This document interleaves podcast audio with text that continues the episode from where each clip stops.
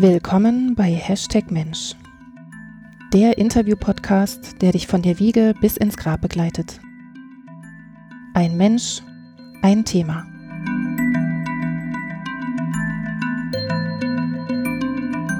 Herzlich willkommen zu einer neuen Ausgabe von Hashtag Mensch. Diesmal geht es ums Sterben. Naja, nicht direkt um das Sterben, sondern um die Kultur rings um das Sterben herum. Dafür spreche ich diesmal mit zwei Menschen. Und zwar mit Sarah Benz und Jan Möllers. Die beiden betreiben einen YouTube-Kanal und der nennt sich die Sarggeschichten. In kurzen Filmen erklären sie da, wie man sich von einem geliebten Menschen verabschieden kann. Sie beantworten ganz praktische Fragen. Also zum Beispiel, braucht man zum Sterben einen Arzt? Und wie macht man eine tolle Trauerfeier? Oder auch, was ist eigentlich eine Hausaufbahrung? Mit ihren Filmen möchten die beiden dazu beitragen, dass zugehörende Menschen selbstbestimmt und durchaus auch mal kreativ mit ihrer Trauer um einen gestorbenen Menschen umgehen können. Jan arbeitet als Bestatter und Dozent in Berlin Sarah ist Trauerbegleiterin und hat beruflich viel mit dem Thema Tod und Abschiednahme zu tun. Meine erste Frage, den ich die beiden gestellt habe, war, welcher Impuls eigentlich zur Gründung der Sarggeschichten geführt hat. Also es war ein schöner äh, Septembertag da vorne, da stand unsere Bank so ein bisschen anders. Und hier war Tag der offenen Tür bei Memento. Und wir hatten vorne ähm, auf dem Bürgersteig einen Sarg stehen und haben den mit vielen Leuten angemalt. Und genau, und dann kam auch Sarah dabei. Und ich war da gerade am rumklecksen am Sarg. Und Sarah hatte eine Idee. Ähm, genau, ich hatte ähm, mir überlegt, was, wie könnte man die Themen Sterben, Tod und Trauer irgendwie noch näher an die Menschen bringen und äh, ja, man kann Bücher schreiben, man kann Fotos machen und ich fand aber das interessant, Film zu machen, also bewegte Bilder zu haben. Und dann habe ich geguckt, ähm, ich dachte irgendwie ein YouTube-Kanal wäre cool und habe gedacht, äh, was gibt's denn da? Und da gab es halt ähm, Imagefilme von Bestattern und Hospizen, ähm, so ähm, Beauty-Vloggerinnen, die einmal eine Folge gemacht haben, irgendjemand ist gestorben, so darüber. Oder ähm, so Betroffenheitsfilme, so 39 Grad, nee, 37 Grad. 36 ähm, Grad. naja. Nee, Moment, dann ist man schon unterkühlt. Also diese, so eine Haut nah am Menschen, aber dann geht es um Einzelschicksale und ähm, ich hatte irgendwie so die Idee, so kleine Clips zu machen über bestimmte Themen. Und ähm, dann habe ich Jan davon erzählt und wir hatten, glaube ich, innerhalb von einer halben Stunde so 20 Themen, wo wir gedacht haben, das können wir machen und das können wir machen. Und ähm, dann haben wir ganz lange nach einem Namen gesucht. Das habe ich letztens mal dran gedacht, was wir so alles überlegt haben, bis wir auf Sarggeschichten gekommen sind. Und ähm, wir hatten damals eigentlich überhaupt keine Ahnung von Film. Und ähm, ich bin ganz froh, dass wir das einfach so gemacht haben, weil wenn wir gewusst hätten, worauf wir uns da einlassen, hätten wir es vielleicht nicht gemacht. Und ja. ähm, wir haben so viel gelernt. Ähm, das ist echt toll. Das heißt aber, ihr kanntet euch vorher noch nicht. Ihr habt euch tatsächlich. Doch, doch, wir kannten. Nee, also so. okay. Wir haben uns kennengelernt bei einer Podiumsdiskussion, wo wir uns das Mikrofon geteilt haben. Ah. Ja, auch zum Thema äh, Abschied nehmen mhm. und Trauerprozesse begleiten. Okay. Ja, nun ist es ja trotzdem ein weiter Weg. Also ich meine, ihr hattet ja offenbar so eine Art kurzes Brainstorming, was für Themen sind und so. In irgendeinem Artikel habe ich gelesen, es ging dann waren ganz schnell 50 Themen, die ihr schon hattet oder so. Aber wie hat sich das jetzt konkret entwickelt? Weil es hat ja so ein bisschen den Charakter von äh, Sendung mit der Maus. Ähm, der sehr, sehr eingänglich ist, sehr zuträglich. Man kann das sehr schnell auch, naja, konsumieren klingt jetzt negativ, aber man kann es sehr schnell aufnehmen. Wie habt ihr das gemacht, dass man so komplexes Thema so anschaulich, so nahegehend trotzdem in dieser kurzen Zeit ähm, in so einen kurzen Clip packt? Also ich glaube, was beim, beim, beim Erarbeiten dieser Filme immer ein total wichtiger Schritt ist, dass wir uns so überlegen, was sind wirklich die Dinge, die Menschen wissen oder fühlen sollen durch diesen Film. Und da wirklich so ganz klarer, am besten drei Punkte aufschreiben und dann gucken sozusagen, wie setzen wir die in Text, in Bild, in Symbolen, in Geschichten um. Und dann war uns eben auch wichtig, dass wir einfache Sprache benutzen, dass es niedrigschwellig ist, dass wir jetzt nicht mit so ähm, Fachausdrücken um uns werfen, sondern dass es eigentlich jeder jeder gucken kann und dass jeder damit was anfangen können, können sollte. Soll, ja, ja, ja. ja. Genau, dass man das gut, gut. Ähm, wie ist denn bisher so die Resonanz? Also es gibt, finde ich, einen sehr guten Artikel in der Berliner Zeitung, denn den fand ich sehr gut persönlich. Ähm, Ta Tagesspiegel meinst du, den großen? Dann war es der Tagesspiegel. Das war der Tagesspiegel, das genau. war der Artikel von Katja. Ja, genau. Ja. Ähm, da wurde noch so ein bisschen so, ja, es ist noch nicht sehr bekannt, ähm, es kommt erst so langsam. Das ist ja nun aber auch schon wieder zwei Jahre her, wenn ich das richtig sehe. Also es war mhm. 2017. Ja, anderthalb.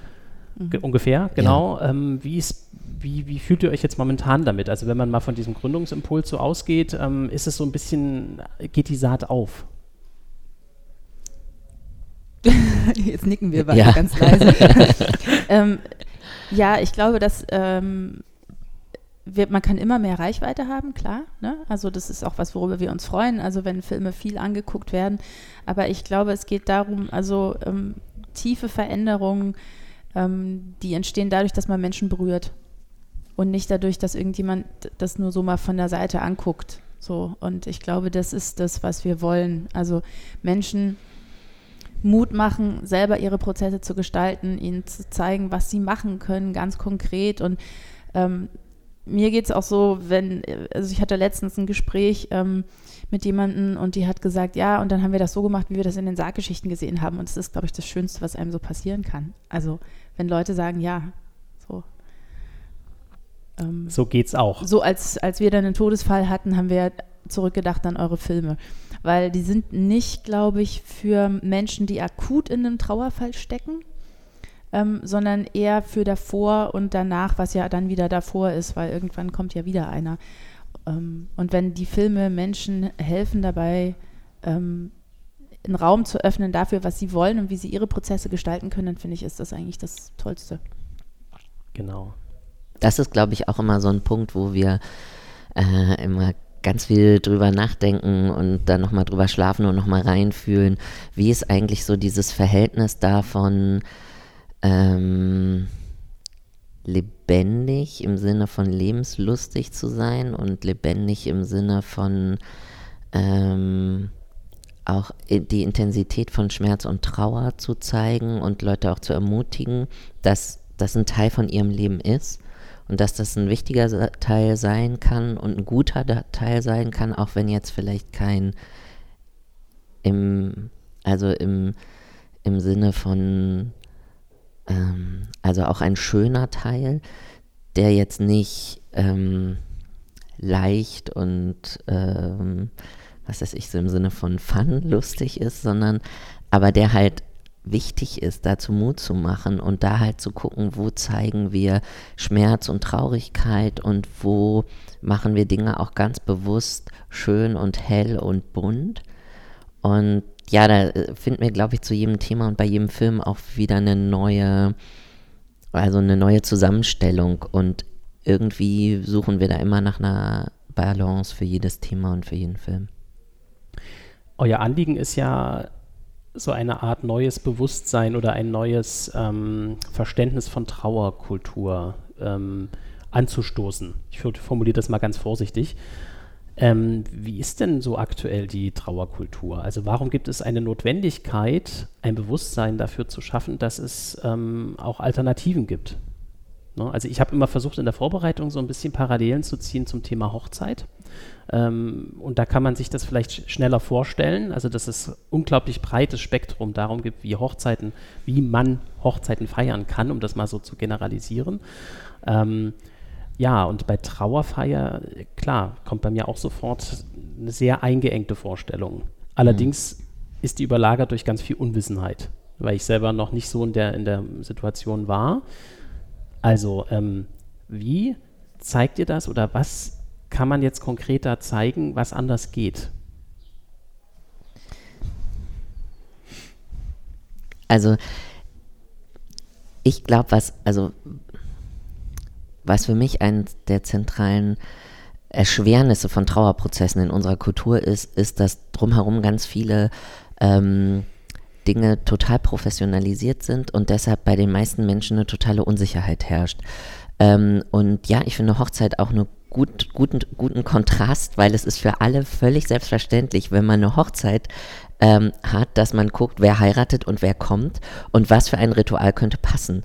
Und diese Logik quasi auch bei einer Trauerfeier anzuwenden, das ist ja eigentlich total naheliegend, das tut aber keiner, sondern es gibt diese Vorstellung, das macht man so und so und das weiß der Bestatter am besten. Und diese Professionalisierung führt zu etwas, also mein Prof an der Uni hat das Enteignung des Todes genannt. Es ist eigentlich kein Tabu, weil Tod, Trauer, Bestattung ist überall präsent. Aber es ist halt so eine Enteignung, er ist uns aus der Hand genommen und wir haben so das Gefühl, wir können das nicht. Also die einfachsten Dinge äh, hat man so das Gefühl, oh, die sind irgendwie gefährlich, dafür brauche ich Profis und so. Und ich glaube, dieser Enteignung und dieser ähm, Unsicherheit entgegenzuwirken. Das ist, glaube ich, wirklich der Ansatz der Sarggeschichten. Also den Handlungsraum, das, was Menschen denken, das kann ich tun, zu erweitern, wenn es um das Thema Tod und Trauer geht. Damit Leute dann am Schluss zum Beispiel auch sowas sagen können, wie das war jetzt eine schöne Trauerfeier. Das passiert ähm, immer wieder, dass Leute sagen, äh, ja, das war eine, ich weiß gar nicht, ob ich das jetzt sagen darf, das war eine schöne Trauerfeier. Und dann denkt man so, ja, das darf man sagen. Ähm, dass zum Beispiel, du hattest vorhin gefragt, wie ist es denn so früher oder was ist denn das, was wir sozusagen nicht, nicht mehr möchten? Ähm, das, wir haben einen Film gemacht, was ist eine tolle Trauerfeier? Und das heißt jetzt nicht, dass Leute alles das müß, machen müssen, was wir da in diesem Film machen, aber es muss zu den Menschen passen. Und wenn man dann ähm, da sitzt, ich habe das selber mal erlebt bei einem, bei einem Todesfall in meiner Familie, da saß ich da und habe die Rede gehört und dachte, wer ist denn das? Mhm. So, ähm, der Mensch ist mir total fremd, so habe ich den Menschen überhaupt nicht erlebt oder gekannt. Ähm, ähm, ich habe von äh, Freunden gehört von Beerdigungen, da sucht der Pfarrer die Lieder aus. Ähm, da darf man selber gar nicht sagen, was man gerne hören will. Da muss man mit dem Pfarrer verhandeln und das finde ich als Pfarrerstochter total strange. Also sowas ist mir noch nie passiert. Ähm, aber zum Beispiel in dörflichen Gegenden, wo es halt nur einen gibt, kann man dann auch nicht einfach sagen, wir gehen jetzt zu jemand anderem. Und das ist für mich schon eine große, große Fremdbestimmung. Also, ähm, dass irgendwie so die Rituale so fest sind und, ähm, und dann aber nicht mehr zu den Menschen passen. Ja, wenn die passen, ist es super. Dann ähm, kann man das alles machen. Dann kann man in Schwarz kommen, dann kann man ähm, die und die Gebete sprechen, dann kann man die und die Lieder singen, wenn das ein Mensch war, zu dem es gepasst hat. Aber wenn das nicht so ist, dann die Möglichkeit zu haben, was ähm, einen Raum aufzumachen und zu gucken, was passt denn eigentlich und wer möchte was sagen und wer möchte was singen oder wer möchte welche Musik spielen oder so. Ähm, dass die Leute hinterher rausgehen und sagen, ja, diese Trauerfeier, so war er oder so war sie und das war ihr Fest oder so.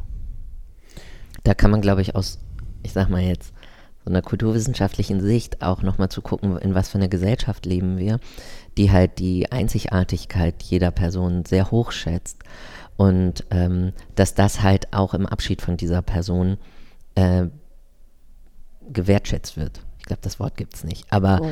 ähm, äh, genau, also das äh, wertgeschätzt. Genau, das, das dass halt unser Leben dreht sich ganz doll um und um unsere Einzigartigkeit und deswegen ist es auch im Abschiednehmen von einem Toten hilfreich, wenn dessen Einzigartigkeit sichtbar ist.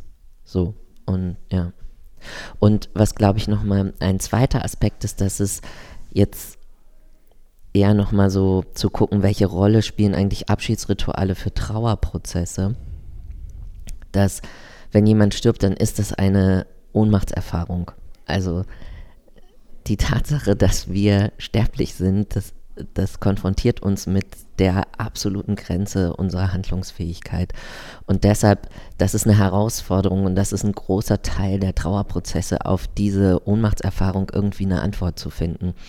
Und diese Ohnmachtserfahrung, die muss man in sein Leben integrieren. Das, die kann man nicht, die kann man nicht, ähm, die kann man nicht irgendwie ähm, die kann man nicht wegmachen oder erleichtern oder so. Die ist einfach da. Der Tod eines wichtigen Menschen ist eine Ohnmachtserfahrung.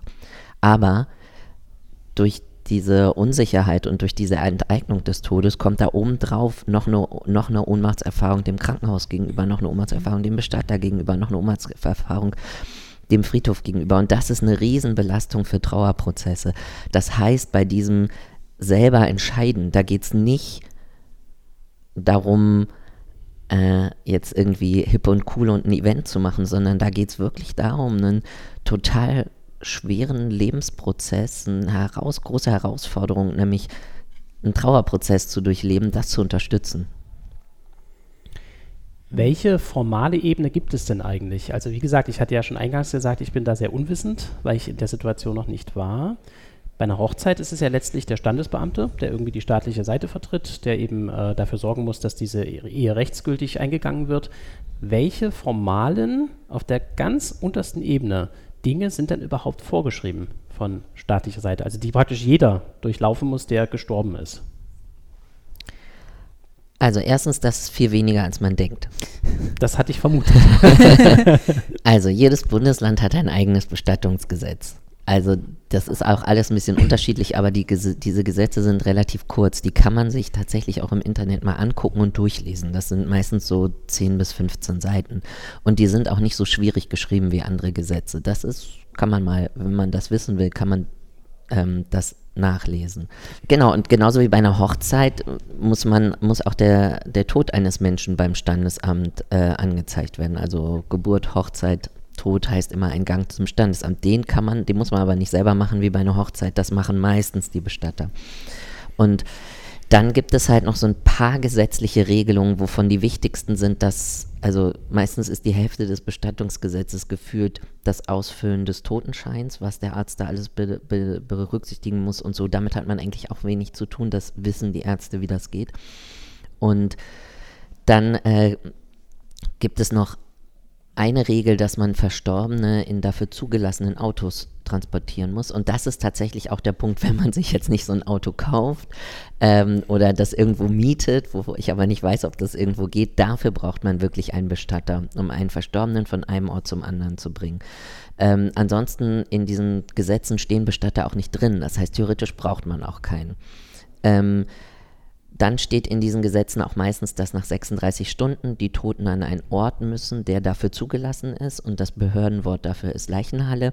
Das können aber auch ganz unterschiedliche Orte sein. Also zum Beispiel haben viele Hospize schöne Aufbahrungsräume, die sind hell, die sind warm, da gibt es ein Sofa, da gibt es halt dann auch irgendwo einen, irgendwie einen Ort, wo man einen Sarg kühlen könnte. Aber das ist halt, das muss halt nicht immer eine düstere, gefließte ähm, äh, kalte Halle sein. So, das ist halt noch ein, eine äh, Vorschrift. Und es steht eigentlich auch in allen äh, Bestattungsgesetzen noch was dazu, ähm, wie ähm, hm, ich fange nochmal an. Und es steht eigentlich in allen, also in allen Bestattungsgesetzen steht auch drin, dass Verstorbene irgendwann auf einem Friedhof beigesetzt werden müssen. Egal, ob sie direkt in ihrem Sarg in die Erde bestattet werden oder ob zwischendurch noch eine Feuerbestattung ist. Und die einzige Ausnahme davon ist ähm, äh, in Deutschland eine Bestattung im Meer in bestimmten dafür quasi vorgesehenen Gebieten, könnte man sozusagen Meerfriedhöfe nennen, oder halt bestimmten Waldgebieten. Stichwort Friedwald. Genau, das ist also, ja. Genau, was ja auch eine relativ neue Entwicklung eigentlich ist, ne? Dieses ganze Thema mit dem Friedwald. Ja. Das bedeutet für mich jetzt aber eigentlich, die gesamte Trauer, das gesamte Trauern ist gar nicht erfasst, gesetzlich. Wie willst du das erfassen? No, ich, also die, die Art und Weise, wie man also trauert, ist komplett erstmal individuell. Ich meine, bei einer Hochzeit ist das ja auch nicht vorgeschrieben, mhm. wie man mhm. jetzt bitte zu feiern hat. Wie man hat. sich freuen, freuen muss. Genau, wie man sich ja. freuen muss, wie das abzulaufen mhm. hat, aber trotzdem gibt es ja sowas wie, wie gesellschaftliche Standards. Ne? Also unsere Hochzeit liegt jetzt irgendwie vier Jahre zurück inzwischen ähm, und äh, zum Beispiel war mir persönlich wichtig, dass, es, dass wir nicht diese ganzen Pseudo-Standards erfüllen müssen, ja, die irgendwo stehen. Also sprich, es gibt ja auch mal so eine Art Gesetzmäßigkeit, die offenbar über dem Gesetz nochmal steht, die nämlich gesellschaftlich verankert ist. Mhm. Was finden wir denn da so? Was finden wir denn da so für, man muss das ja so und so? Was, was begegnet euch da so? Na, ich, ähm, ich glaube, eine Sache, die Jan gesagt hat, die in diesem Gesetz steht, ähm, ist das mit dieser Zeit, die der Verstorbene nochmal zu Hause sein kann oder ähm, an dem Ort, wo er gestorben ist. Ähm, da liegt ja eine ganz große Chance drin und wir nutzen diese Stunden nicht, wie wir könnten. Also jetzt ges gesamtgesellschaftlich gesprochen, ja. Ähm, meistens ist es so, dass Menschen, wenn sie Angst haben, wenn sie nicht gut vorbereitet sind oder wenn sie sich darüber wenig Gedanken gemacht haben, den Toten nicht gern zu Hause haben wollen. Ähm, ich glaube, das ist so eine der größten Anliegen, die wir haben, dass, dass die Menschen die Möglichkeit haben äh, oder erstmal davon wissen, dass sie das überhaupt dürfen, ja, dass sie das können, dass das ihr Recht ist. Also es ist ihr Recht, die dürfen mit ihrem Toten zusammen sein und dürfen das spüren und begreifen, dass der Mensch gestorben ist. Und begreifen kommt von anfassen. Ich glaube, das sage ich mehrmals, weil es so wichtig ist, ähm, ähm, auch in den Sarggeschichten. Also anfassen und wirklich spüren, da geht eine Veränderung vor sich mit dem toten Körper. Der wird kühl, der antwortet nicht mehr, wenn ich was frage. Ja? Die Haut wird hell. Ähm, und wenn ich das spüren darf, dann kann ich nochmal auf einer ganz anderen Ebene diesen Tod begreifen. Also nicht nur im Kopf, ja, man kriegt einen Anruf, so und so ist gestorben. Ähm, und dann muss ich sozusagen so lange warten, bis mein Körper spürt, die Person kommt nicht mehr zur Tür rein. Und das kann sehr lange dauern. Oder aber ich habe die Möglichkeit, mit dem Bauch und dem Herzen das wirklich zu begreifen. Und ich glaube, das ähm, kann für einen Trauerprozess unheimlich hilfreich sein. Das bedeutet konkret jetzt, angenommen, der, der Mensch ist im Krankenhaus verstorben, man hätte also ein Recht, diesen Menschen, so wie er ist, nochmal nach Hause zu bringen. Mhm. Ganz egal, fünfter Stock, sechster Stock, wie auch immer. Ich überspitze das jetzt mal. Wenn man Leute hat, die den hochtragen. Ja, ja, genau. Also man kann das aber selber organisieren. Ja. Ähm, ja. Und dann hätte man eben das Recht dazu, dass ja. äh, man zu Hause dann ein wie geartetes Trauerritual stattfinden kann. Äh, das dürfte man tun. Das dürfte man tun. Genau. genau. Wenn das nicht möglich ist oder wenn Leute das nicht wollen, ähm, weil es ist ja schon auch ein, also es ist ein, ein großer Schritt, jemanden nochmal nach Hause zu holen. Dann kann man aber auch im Krankenhaus Abschied nehmen und auch länger als in dem Zimmer zum Beispiel, weil es gibt in fast allen Krankenhäusern mittlerweile Aufbahrungs- und Abschiedsräume. Ähm, das muss nur eben gut kommuniziert werden, dass es die gibt und dass man da hingehen kann. Ähm, und dass man vielleicht auch noch auf ähm, Zugehörige wartet, die von weit her kommen oder die angefahren kommen, dass sie sich noch verabschieden können. Genau. Genau, aber 36 Stunden sind eben. Also das, in, in Berlin. Ähm, Ach so. Das ist von Bundesland zu Bundesland noch unterschiedlich. Das ist Brandenburg 24, ne? Ähm ja, aber in, also in vielen Bundesländern sind es die, in diese 36, 36. Stunden. Und äh, viele Bundesländer haben auch ziemlich unkomplizierte ähm, Regelungen, diese Zeit zu verlängern. Also ähm, ich habe in Schleswig-Holstein gearbeitet und da gibt es tatsächlich so eine eigene Gebührenposition dafür und da schickt man einfach ein Fax äh, zum Ordnungsamt. Da ist es sehr unkompliziert, einfach weil da diese Tradition von Hausaufbahrung nicht so krass unterbrochen worden ist wie in Berlin. Sehr gutes Stichwort. Was hat denn dazu geführt, dass das eigentlich sehr natürliche Sterben, ähm, was durchaus ja mit Haus, also das hat man damals wahrscheinlich gar nicht so genannt, aber dass man eben zu Hause stirbt, ja, mhm. und auch die Familie nochmal daran Anteil hat und natürlich auch die Freunde und der ganze soziale Umkreis. Was hat dazu geführt, dass das so massiv entfremdet wurde? Dazu habe ich eine Magisterarbeit geschrieben. Bitte Jetzt bitte die Kurzfassung. ja. ähm, also ich glaube, zwei wichtige Faktoren sind einmal Privatisierung, also dass einfach viele Prozesse ähm, aus so einer ähm, Größe, also aus, aus so einer Gemeinschaftlichkeit und Öffentlichkeit ins Private äh, gezogen worden sind und dadurch einfach auch Kapazitäten weniger geworden sind. Familien sind kleiner geworden und man muss ja auch mal sagen, die Betreuung von Sterbenden im Familienkreis haben Frauen gemacht. Und einfach dadurch, dass diese Selbstverständlichkeit, dass Frauen sich um sozusagen die Kleinen und die Großen ähm, am Anfang und am Ende des Lebens immer kümmern, ähm, unbezahlt und unsichtbar, das ähm, hat ja auch einen Grund, weshalb es einfach diese Kapazitäten nicht mehr gibt für das Sterben im Familienkreis, dass, dass es da eine ähm, wie ich auch erstmal total gute Ver für eine Veränderung in ähm, geschlechtsspezifischer Arbeitsteilung gibt. So. Also das ist ein Faktor, dass sich einfach Familien- und Gemeinschaftsstrukturen so verändert haben, dass einfach Menschen eher im Krankenhaus oder in Pflegeheim oder im Hospiz sterben ähm, als zu Hause. Und das andere ist eben diese Professionalisierung, dass sowohl im Krankenhaus als auch beim Bestatter so viel ähm, in die Hände von Profis gekommen ist. Und das ist dann halt, das war dann halt so eine quasi sich immer weiter hochschaukelnde äh, Entwicklung, dass die äh, Professionalisierung mit einer Verunsicherung einherging, die dann quasi ja die Professionalisierung wieder ähm, befördert getriggert hat, hat sozusagen genau. und damit aber das Individuelle zurückgedrängt hat. Genau. Also eigentlich genau, weil, weil Professionalisierung unter, ich sag mal, äh, quasi industriegesellschaftlichen mhm. Bedingungen heißt halt immer, Standardisierung, damit es effektiver werden kann. Also dieses, ich sag mal, dieser ähm, ehrfurchtgebietende Gesamtprozess des Lebensendes ist halt aufgeteilt worden in lauter Aufgabensplitter, wo irgendwie jedes, jeder Beruf seinen eigenen Splitter bearbeitet hat, ohne das Gesamte zu sehen. Also die Intensivkrankenpflege, die Bestatter, die Friedhofsverwalter und ja, so das, das Gesamte und damit eben auch das Einzigartige kann dabei keine Rolle spielen. Also wenn man, ne, ja. Also ein, ein Stichwort der, der Ganzheitlichkeit des, des, ja. äh, des, des, des Prozesses sozusagen ja. zu sehen. Liege ich da jetzt völlig falsch, wenn ich sage, das liegt so im Mitte des 19. Jahrhunderts oder so, dass das so anfing? Oder?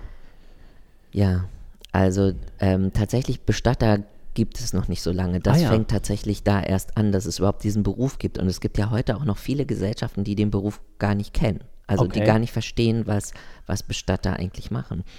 Ähm, genau, da fängt das so an, aber diese tatsächlich diese starke Zergliederung oder so, das ist eher nochmal Mitte des 20. Jahrhunderts. Oh ja, also ganz jung also, im Prinzip.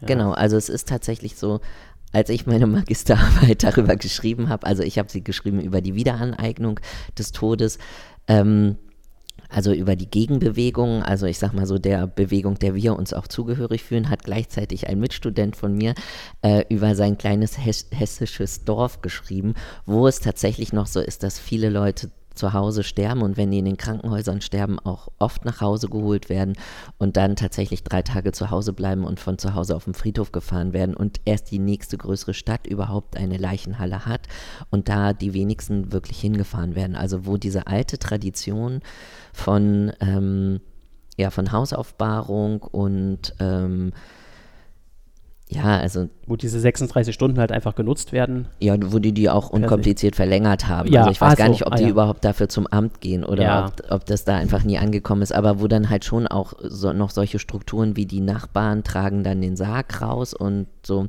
Mhm. Also wo sowas einfach nicht, nicht aufgelöst worden ist durch die Modernisierung. Mhm. Ähm, und äh, also das gab es sozusagen damals auch noch. Also das gibt es jetzt auch noch an manchen Stellen und dann kommt es halt in einer neuen Form jetzt wieder. Also wenn wir jetzt hier halt in Berlin irgendwie Hausaufbahrung machen, die sehen natürlich ganz anders aus, aber es gibt so eine, so eine Wiederaneignung. Mhm. Genau, Wiederentdeckung, Wiederaneignen, ja. wozu er dann massiv beitragt ne? mit, mit eurem Anliegen. Hoffentlich. Ja. Also es, ja, ist ja zumindest euer, euer Anliegen, da dahin zu gehen ja. ne? und da mehr eine, auch da eine Emanzipation reinzubringen. Ja, und ich finde, ich finde diese Parallele zur Hochzeit finde ich spannend, aber ich finde, es gibt noch eine andere Parallele, die für mich auch sehr erhellend ist, nämlich zur Geburt. Also bei der Geburt gab es ja auch so eine, so, so, so eine Entwicklung zur totalen Professionalisierung und auch zur Enteignung dieses Prozesses von denen, die es angeht, nämlich der äh, werdenden Eltern, genau. Mhm, genau. Und da gab es auch so ein, sich das zurückholen.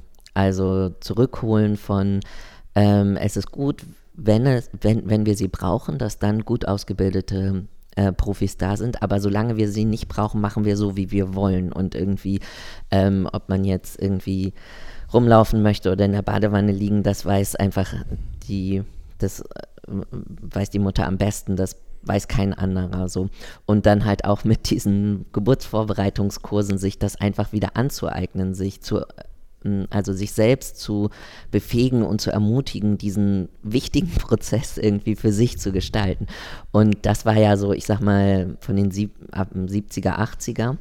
Und ein bisschen ist das auch so, dass die, die damals ihre Kinder gekriegt haben, also sozusagen unsere Eltern, jetzt unsere Großeltern beerdigen und sich quasi erst die Geburt wiedergeholt haben und jetzt ähm, auch das Thema Sterben ähm, und Bestatten so sich wiederholen. Also ich glaube, da gibt es da gibt's ganz eindeutig so eine Parallele und da gibt es auch eine Erfahrung. Da gibt es eine Erfahrung, so eine kulturelle Erfahrung, mal gesagt zu haben, nee, ich weiß das aber, weil es mein Prozess ist. Da fällt mir gerade ein Filmausschnitt ein, den ich letztens gesehen habe. Und zwar, da hat in den 40er Jahren eine Frau ein Kind bekommen und die war Ärztin und hat äh, gesagt, äh, nee, machen Sie das mal so oder so, oder hat dem Arzt was gesagt und dann hat er gesagt, machen Sie sich mal keine Sorgen. Wir wissen ja, wie das geht. Wir bringen jetzt Ihr Kind auf die Welt und dann haben Sie sie betäubt und haben sie quasi in die Narkose geschickt. Das fällt mir jetzt gerade so ein zu dem, was du gesagt hast. Und ähm, das ist ja auch oft so, dass äh, ne, der Bestatter kommt und sagt, wir kümmern uns um alles, setzen Sie sich mal in die Ecke und trauern Sie mal und dann kommen Sie mal wieder und dann haben wir Ihren Toten hingelegt oder auch nicht oder ähm, dann gibt es die Feier und ähm, man ist sozusagen nicht Initiator, sondern man, ähm, ja, man, man hält das so aus, was andere machen für den eigenen Menschen. Und ich glaube, das ist auch, glaube ich, etwas, weshalb wir beide auch in dieser Zeit zwischen Tod und Bestattung arbeiten. Weil das ist einfach eine Zeit, die hat große Chancen für den Trauerprozess. Und zwar gerade, weil man etwas tut, weil man, weil man gestalten kann. Also äh, eine hat das mal echt, finde ich, gut auf den Punkt gebracht, den Tod kann man nicht gestalten, aber den Abschied vom toten Körper. Und das ist einfach etwas, wo hilfreiche Erinnerungen und Erfahrungen passieren können, die man vielleicht erst später im Trauerprozess braucht, aber da liegen einfach große Chancen drin. Und zwar gerade, wenn man, ähm, wenn man tun kann. Also ich glaube, es ist für die meisten Trauernden nicht hilfreich zu sagen, ähm, äh, wir nehmen ihnen alles ab, sondern es geht darum, Leuten den Rücken frei zu halten, sie zu stärken, sie zu ermutigen, ohne ihnen ihren Abschied aus der Hand zu nehmen.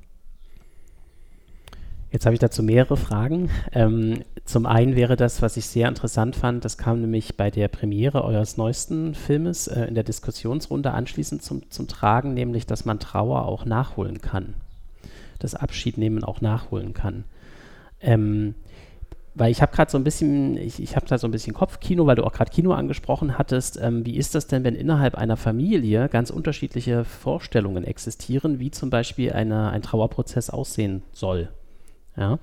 Vielleicht, Film hast du ja schon gesagt, da möchte ich gerne noch den Film Captain Fantastic hier mal ansprechen, ähm, der eine wunderbare äh, Trauerfeier-Szene beinhaltet, wo man, natürlich ist das da, äh, ich sag mal, komisch, dramatisch aufbearbeitet in diesem Film, aber ich finde, es kommt sehr gut rüber, wo eben dieses Traditionelle mit alle sind traurig, alle müssen weinen, alle müssen schwarz sein, alle müssen in der Kirche sein, trifft auf Nein, die Verstorbene, es war in dem Fall die Mutter von sieben Kindern, glaube ich, oder sechs Kindern, ähm, ganz konkrete Vorstellungen hat, die völlig absurd erstmal klingen, ja, weil es sollte eben fröhlich sein und es sollte nicht so viel Wert auf ihre eigene, auf ihre Asche oder so gelegt werden und so weiter. Also da trifft das jedenfalls aufeinander. Was erlebt ihr denn in eurer alltäglichen Arbeit? Wie kann man denn da vermitteln, dass es durchaus verschiedene Bedürfnislagen geben kann, wie der Trauerprozess aussehen kann, aber dass ja auch da plötzlich vielleicht irgendwie Familienstrukturen plötzlich zum Tragen kommen, die erst dann überhaupt auftauchen? Tauchen die dann erst auf? Ich bin mir nicht sicher. Ich glaube, die sind schon immer da. Die kommen dann halt zum Tragen. Das ist halt der Eisberg, ne? Also, Wo unten drunter alles. Ähm, mm. Also manchmal schließen die sich ja gar nicht aus. Ja, also wenn das jetzt Leute sind, ähm, die sich, also die total verfeindet sind, die nicht in einem Raum miteinander sein können, dann ist es schwierig, aber die können dann auch nicht zur Hochzeit kommen. Ne? Aber naja, das ist ja das, das, Subtile an so einer Hochzeit, ne, zum Beispiel.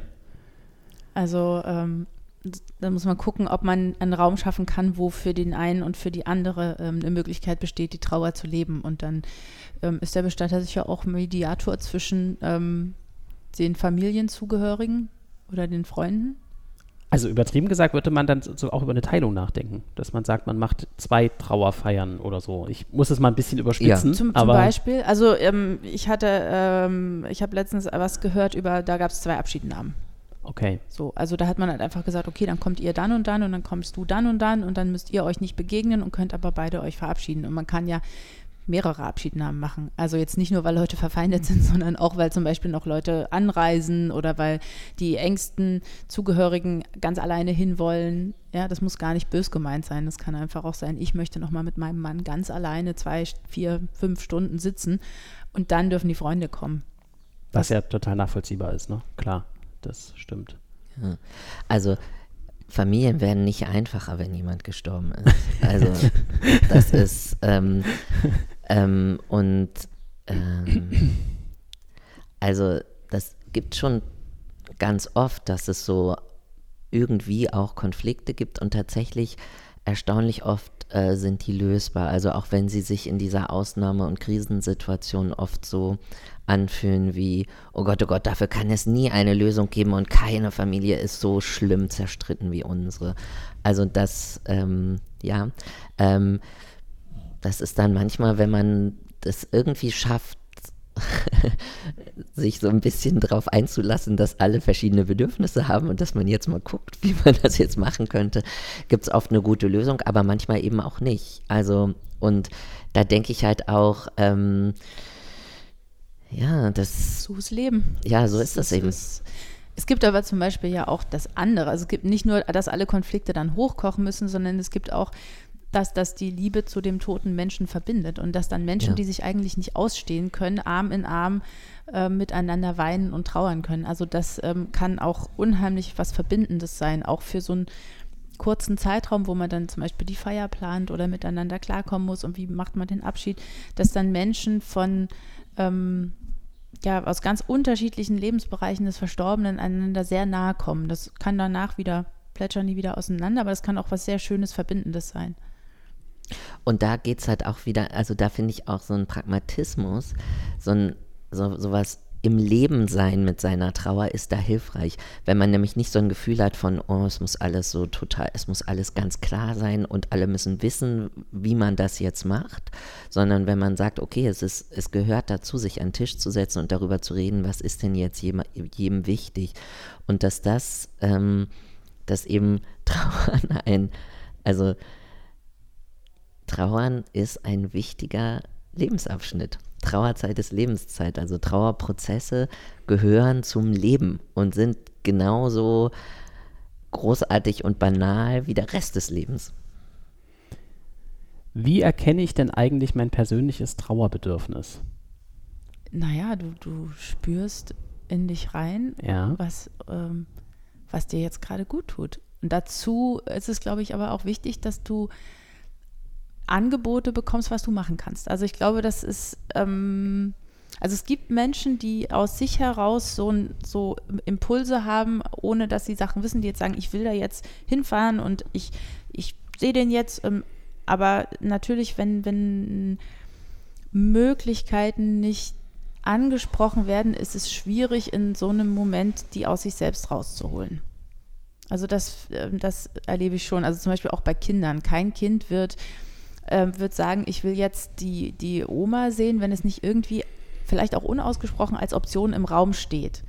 So, also man kann nur nach Dingen fragen, von denen man was gehört hat, oder aber man hat so ein tiefes Bedürfnis in sich, dass man sagt, äh,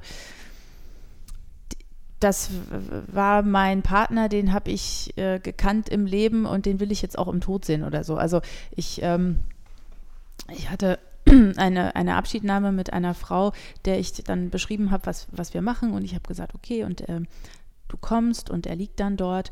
Ähm, und wenn die aus dem Krankenhaus kommen, dann, äh, dann haben die ähm, manchmal noch das Hemdchen, das ist aber, ähm, meistens haben die keine Sachen mehr. Und dann habe ich ihr gesagt, er liegt dann dort äh, nackig auf dem Tisch und das ist so ein Blechtisch und das, nur, dass du das weißt, ich decke ihn dann ein bisschen zu.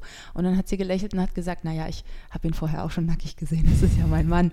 So, also, ne, die hatte so ein Gefühl, dass sie genau wusste, was sie wollte und so, aber ähm, ich glaube, es ist wichtig, dass Menschen in so einem wie sagt man das, in so einem Zustand, wo sie auch ganz verletzlich sind und auch ganz schwach sein können, dass sie Bilder bekommen und dass sie ähm, Möglichkeiten bekommen. Und dann können sie in so einem Raum entscheiden, was ihnen gut tut und was sie gerne möchten.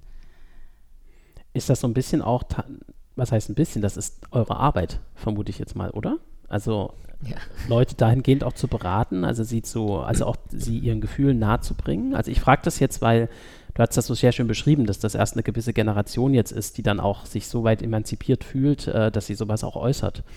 Und ich kann mir aber sehr gut vorstellen, dass viele, gerade ältere Menschen, das gar nicht so können. Also dass sie gar nicht sagen können, ich möchte aber, weil, weil dieser, dieser, dieser Druck, das darf man doch nicht und der ist doch schon tot und was weiß ich, sowas alles, ähm, dass, dass man das gar nicht erst äußert, weil man da vielleicht schambesetzt ist oder ähm, gar nicht auf die Idee kommt, dass es so eine Möglichkeiten gibt. Ich weiß gar nicht so genau, ob das was mit dem Alter zu tun hat. Ich glaube ja, nicht. Also nee. ich denke jetzt gerade an eine Frau, deren Mann ist zu Hause gestorben und die hat sich, ähm, sie, sie, hat, sie schlief und der starb nachts und dann ist sie zu jemand gesehen, er war tot und hat sich zu mir ins Bett gelegt Mhm. und hat diese Stunden noch mit ihm ähm, gekuschelt und bei ihm gelegen, bevor dann die Kinder kamen und so. Und das war keine junge Frau mehr. Also ich glaube, das hat was damit zu tun, wie weit Menschen bereit sind oder in der Lage sind, in sich reinzuspüren und ihre Bedürfnisse wahrzunehmen. Ja. Und ich würde dir schon auch zustimmen. Also Bestatter ist ein beratender und begleitender Beruf und ähm, das, der Kern unserer Arbeit ist äh, eine Beziehung, ist eine unterstützende Beziehung, Menschen dabei zu begleiten, ähm, den Abschied ähm, vom toten Körper eines wichtigen Menschen für sich zu gestalten. Und das, und das ist tatsächlich ein komplexer Beziehungsprozess, weil es nicht nur darum geht, Informationstransfer zu machen. Also wir machen solche Vorträge in anderthalb Stunden, Möglichkeiten ähm, zur Gestaltung zwischen Sterbebett und Grabstein. Das ist aber nicht das, was Leute, wenn jemand gerade gestorben ist, als erstes brauchen, hier einen anderthalbstündigen Vortrag, sondern die brauchen, ähm,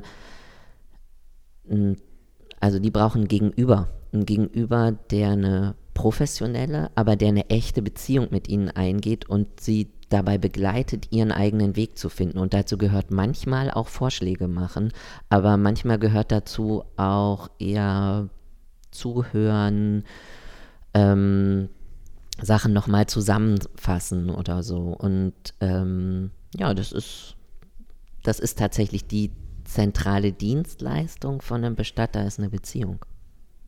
Und ich denke, dass daraus sich dann eben auch so ein Raum entwickelt. Also, ne, also dass man, wenn jetzt einer kommt, eine Mappe auf den Tisch haut und sagt, so, Erde, Feuer, welche Decke, welche bla bla bla bla bla, und dann muss man das entscheiden, dann ist da kein Raum, ja. Aber wenn man sagt, so, die Möglichkeit gibt es, es gibt die Möglichkeit, sie haben Zeit.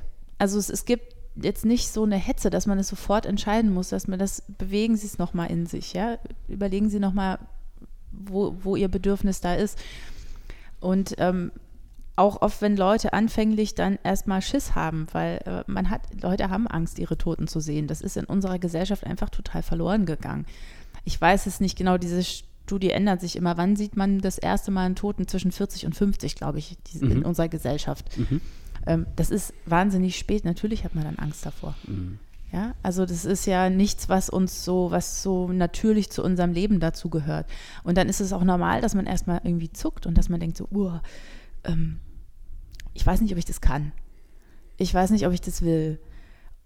So, und dann kann man sagen, okay, ähm, ist kein Problem, spür rein, guck, guck wie es dir morgen geht und komm doch, äh, komm doch vorbei und ähm, ähm, guck vor der Tür nochmal, ob du rein willst. Und wenn du dich dann entscheidest, du willst doch nicht reingehen, dann ist es auch okay. Also, ne, das ist nicht irgendwie so ein, man muss sich jetzt entscheiden und dann darf man das nie wieder ändern, sondern es ist ein beweglicher Prozess, der auch die ganze Zeit beweglich sein darf. Ja, und die Leute haben zum Beispiel auch ein sehr gutes Gespür, wann dann genug ist. Also so ganz unterschiedlich, ja, dass Leute sagen so, manchmal auch überraschend so, so, jetzt gehen wir. Und dann denkt man so, okay, dann ja, oder manche, die eben das Bedürfnis haben, ganz, ganz lange zu bleiben, ähm, was dann auch okay ist. So wie wir alle verschieden sind, ähm, machen wir das verschieden und das ist in Ordnung. Über welche Zeiträume sprechen wir hier eigentlich jetzt? Also 36 Stunden war jetzt dieses Thema mit der gesetzlichen Sache. Da geht es wahrscheinlich um, um äh, ja, ich sag mal im weitesten Sinne, dem Verfall sozusagen äh, nicht zu sehr anstatt zu geben in einer unkontrollierten Situation. Also Stichwort Kühlung und so weiter. Vermute ich jetzt mal, dass da die, der, der, der Hintergrund liegt. Ähm, Ja, aber in den da? Niederlanden gibt es überhaupt keine Beschränkung, außer dass Ah, ja. am siebten Werktag beigesetzt werden muss und da machen die Hausaufbahrungen, die eine Woche dauern. Okay. Also das ist jetzt irgendwie Also das ist irgendwie quasi äh, nebenan gibt es eine ganz andere Regelung. Okay, okay. Das heißt jetzt aber trotzdem, äh, was für ein Zeitraum ist das so, über den wir da jetzt so sprechen? Also, ähm, Na, man kann ähm, also diese die 36 Stunden zu Hause oder in Mhm. Hospizen auch länger und dann kann man aber ja auch später noch Abschiednahmen machen. Also ähm, wir arbeiten mit einem wenn Fu- die Beisetzung schon stattgefunden hat. Nee, nein, da- davor. Also dann ist ja der dann Tote ist ja der Tote weg. Also Naja, wir arbeiten deswegen. mit einem Ja. Fuhrunternehmen zusammen, die haben ähm, Kühlungen, die haben zwei Abschiedsräume. Ähm, da kann man einfach einen Termin ausmachen und dann macht man noch eine Abschiednahme. Also ähm, vielleicht eine für die ganz engen Zugehörigen, die allein sein wollen, dann vielleicht nochmal eine für alle Freunde, wo man dann ähm, drei Stunden zum Beispiel Musik hört, ähm, am Sarg was bemalt, Geschenke mit reinlegt, sich im Arm hält, Kerzen anzündet, Tee trinkt, sowas. Und dann vielleicht nochmal ähm, mit Menschen, die von weit her angereist kommen, die vielleicht sich das nicht leisten können, zweimal zu kommen, die dann nur zur Beerdigung kommen, einen Tag vor der Beerdigung. Das kann eine Zeitspanne von drei Wochen sein oder vier. Okay. Obwohl ich schon, ähm, also sagen würde, es ist sinnvoll, wenn man einen Verstorbenen nochmal in Ruhe sehen will, sich auf den Weg zu machen, wenn die Person gestorben ist. Ja. Also die meisten Abschiednahmen finden in den ersten Tagen statt. Also natürlich gibt es auch ähm, ähm, Ausnahmen, aber das, das sind eher diese ersten Tage. Und ob das jetzt am Tag des Todes oder den danach oder noch einen danach ist, ähm, ist einerseits nicht so wichtig und andererseits ähm, Tote verändern sich und das heißt jetzt nicht immer nur riecht schlecht Mhm. oder kriegt blau, blaue Flecken oder so, sondern sie verändern sich tatsächlich auch in dem, was sie ausstrahlen, was sie, wie, wie ihre Gesichtszüge sind. Also da weiß ich jetzt auch nach 15 Jahren Bestatter nicht, was ist Fantasie und was sehe ich jetzt wirklich. Das ist aber vielleicht auch egal. Also so Ja.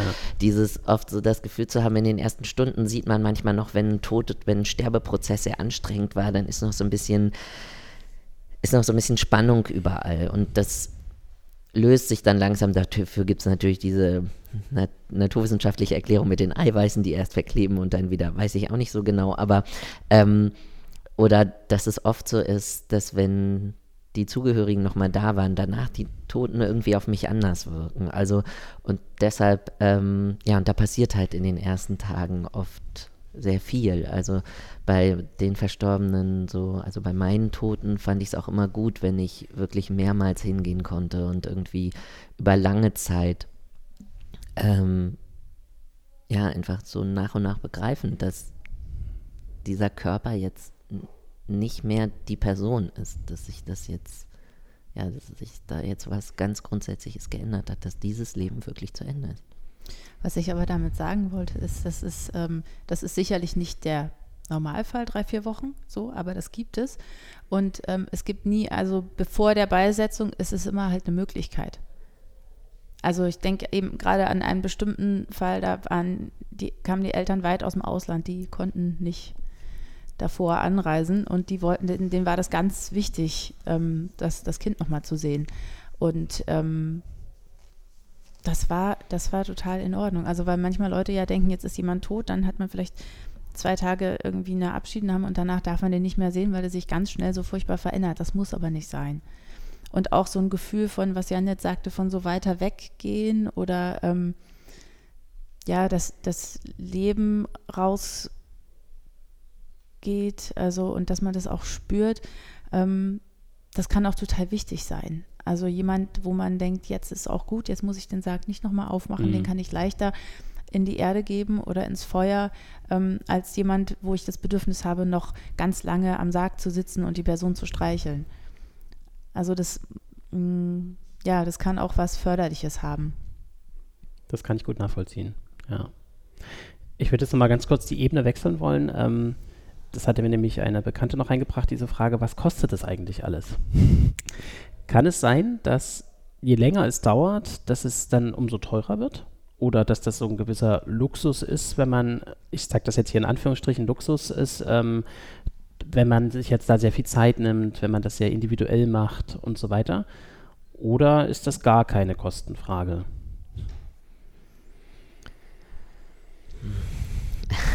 Ähm, also erstmal ist es, also diese Frage, was kostet eine Bestattung, ist wirklich total schwer zu beantworten, weil das ein großer, ähm, ähm, große ähm, Spann, Das ist so ein bisschen wie wenn man fragt, wie viel kostet ein Schlafzimmer oder so, ja. Ah, ja. Also so, ähm, Ja.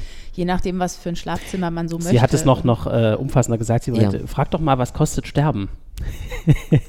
also es wäre dann noch größer wenn man sozusagen krankenversichert ist. ähm, also, und ähm, was aber, glaube ich, das Wichtige ist, dass total viele Dinge, die für den Trauerprozess ganz wichtig sind, nicht unbedingt teuer sind. Mhm. Also zum Beispiel, also ein großer Batzen ist ja die Bestatterarbeit. Ähm, und dazu gehören aber Dinge, die halt aufwendig sind und wo auch völlig egal ist, äh, wie, wie, ähm, wie umfangreich die sonstige Bestattung ist. Äh, ich sag mal, Terminabsprachen, diese gesamten Sachen mit dem Standesamt, die müssen gemacht werden und die sind aufwendig, wenn dann irgendwie noch Personenstandsurkunden fehlen oder so. Das, das zieht sich einfach.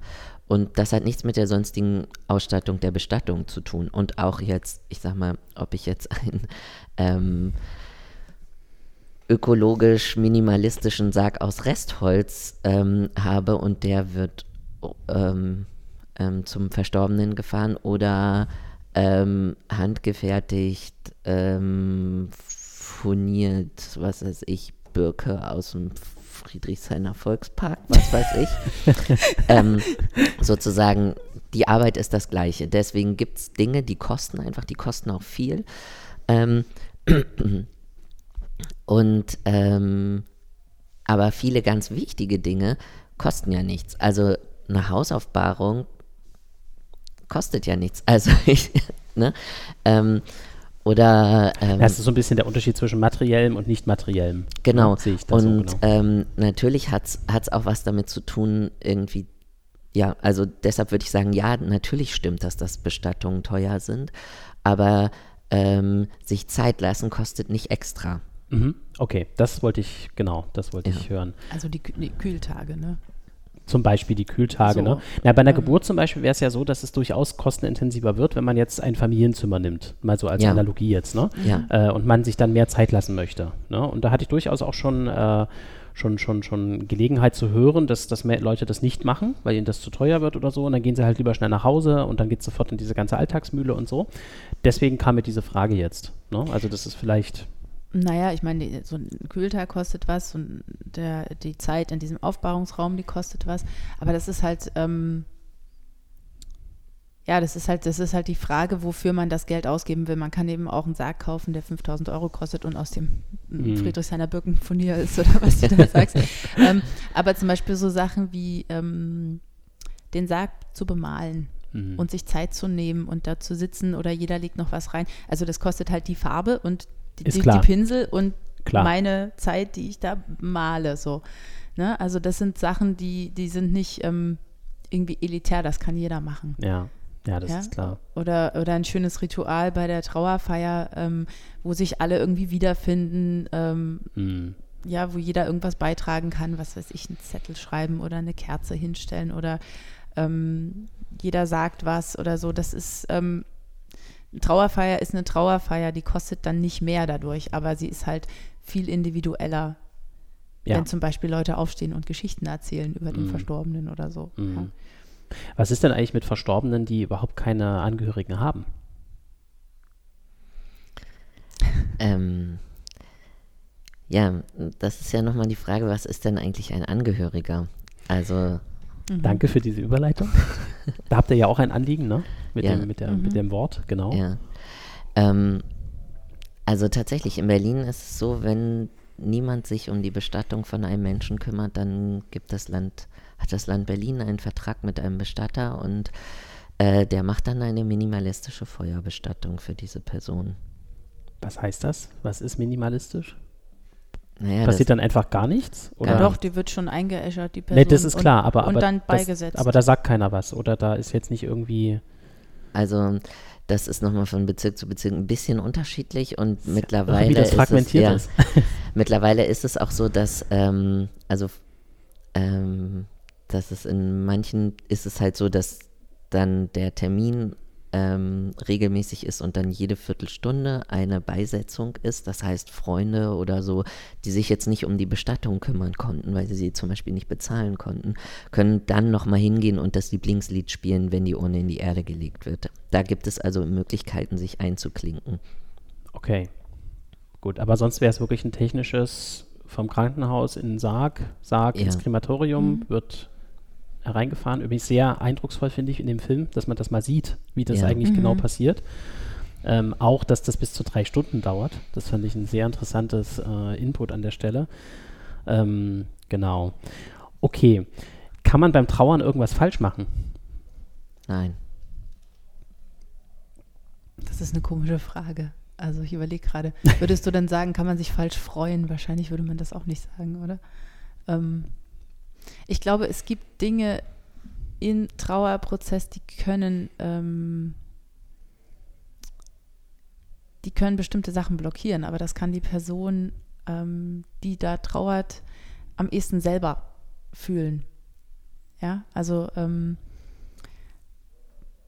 jeder hat andere, andere Bedürfnisse, zum Beispiel persönliche Sachen zu behalten oder wegzutun oder ähm, äh, und, und da kann man nicht von außen sagen, das ist richtig, man muss das Bild so und so lange da stehen lassen und man darf so und so viel Anziehsachen behalten oder so und so viel nicht, sondern ich kann immer nur spüren, tut mir das gerade gut oder ist das was, was sich blöd anfühlt für mich selber? Und dann kann ich halt gucken, kann ich da was verändern ähm, an der Situation, damit es mir damit besser geht ich glaube, es ist sehr schwierig ähm, in unserer Gesellschaft, weil wir so bestimmte Vorstellungen haben, wie Leute zu trauern haben. Also ich erinnere mich an was, was du letztens mal gesagt hast, dass ähm, ähm, bei bei Trauerfeiern, dass wir so eine Vorstellung haben, wie sehr man weinen darf. Also nicht zu viel und auch nicht zu wenig, also ah, so ja. ein bisschen, ne, ist so, aber man darf weder ich, ich, so in die Extreme nach oben als auch nach unten gehen.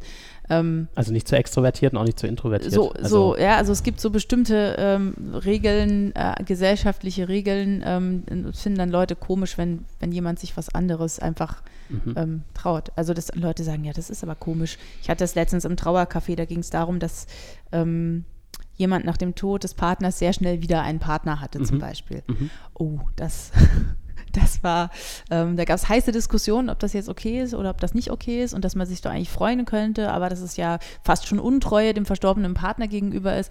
Ich glaube, so eine Sachen ähm, sind schwierig und ich finde es sehr traurig, ähm, weil wir uns damit um ganz viel ähm, Farbiges und Buntes ähm, auch ähm, wir berauben uns dessen dann auch zu gucken, jeder hat seine Bedürfnisse und ähm, das kann doch jeder so machen, wie er oder sie möchte. Ich, ich, ich würde dazu gerne noch mal kurz was sagen, weil, also, ich verstehe unter Trauern auch ganz viel. Also, ähm, Chris Paul, bei der ich auch meine Ausbildung als Trauerbegleiter gemacht habe, ähm, die hat immer diesen Satz, Trauer ist die Lösung, nicht das Problem. Und das Problem, das ist der Verlust. Und Trauer ist alles, was uns hilft, nach dem Tod eines wichtigen Menschen weiterzuleben. Das heißt, Trauer ist auch nicht nur das Abschiednehmen und Erinnern, worüber wir jetzt ganz, ganz viel geredet haben, sondern zu trauern gehört auch noch viel mehr. Dazu gehört auch alles, was mir eigentlich hilft, diese ganze Kraft aufzuwenden, die Abschiednehmen und Erinnern äh, braucht. Also ähm, trauern heißt zum Beispiel auch, oft erstmal einfach zu überleben.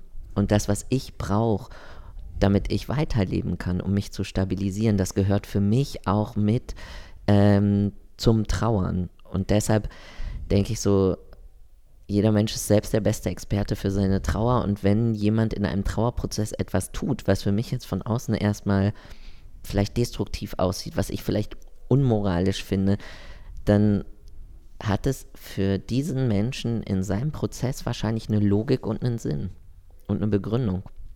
Und dann kann man irgendwann gucken, passt das noch? Oder sozusagen, ist der Preis, den ich jetzt für dieses bisschen mehr an Stabilität in meinem Leben bezahle, zu hoch und ich ändere das mal. Aber dass zu Trauerprozessen auch, ich sag mal, fürs Umfeld schwierige Verhaltensweisen wie ähm, Drogen, Alkohol, Schuldzuweisung, äh, Wut, Rückzug, ähm, heftiges Hilfe einfordern, so das gehört eben dazu und dann kann man nur gucken, wo kann ich Menschen unterstützen, wo kann ich sie stabilisieren, wo kann ich vielleicht gewisse ja schwierige oder schädliche Auswirkungen ihrer Stabilisierungs- oder Überlebensstrategien abfedern. So. Also ich wollte auf zwei Aspekte so ein mhm. bisschen ein. Das eine ist, ähm, du hattest das sehr schön in dieser Diskussionsrunde gesagt, ähm, es muss auch eine Exit-Option geben zum Trauern. Ja, also dass man, äh, das ist vielleicht meine Formulierung, kann sein, aber es, ging, aber es ging darum, dass man nicht trauern muss. mhm. wenn man meint, ähm, das tut einem gerade nicht gut oder so. Es war, glaube ich, ein Einwurf von der Teilnehmerin, dass, dass es auch gut sein kann, wenn man nicht sozusagen gezwungen ist, jetzt zu trauern.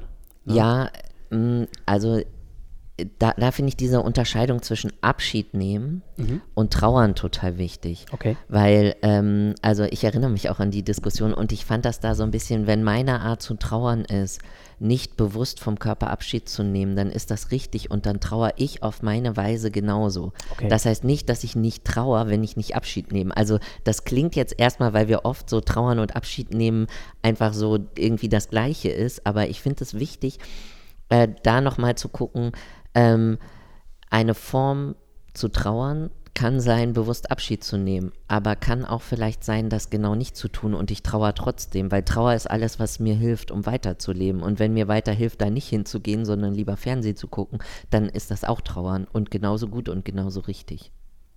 Und die Schwierigkeit, da irgendwie moralisch jetzt reinzugrätschen, wird dadurch deutlich. Ne? Ja, dass genau. man niemandem das vorschreiben kann. Genau. Ja. Die andere Richtung war dieses Thema, wann wird Trauer zum Trauma? Also ähm, wir hatten da so, als wir telefoniert hatten, hat man da so ein bisschen drüber gesprochen ähm, und Genau, ich verstehe den Aspekt sehr gut, dass das, mhm. das Trauer ganz unterschiedlich aussehen kann, aber wo gibt es denn äh, Punkte, also jetzt auch bezogen auf Kinder zum Beispiel, ähm, wo man schon sagen kann, also da ist es jetzt schon wichtig, in irgendeiner Form zu intervenieren, weil es sonst ähm, zu einem Trauma werden kann?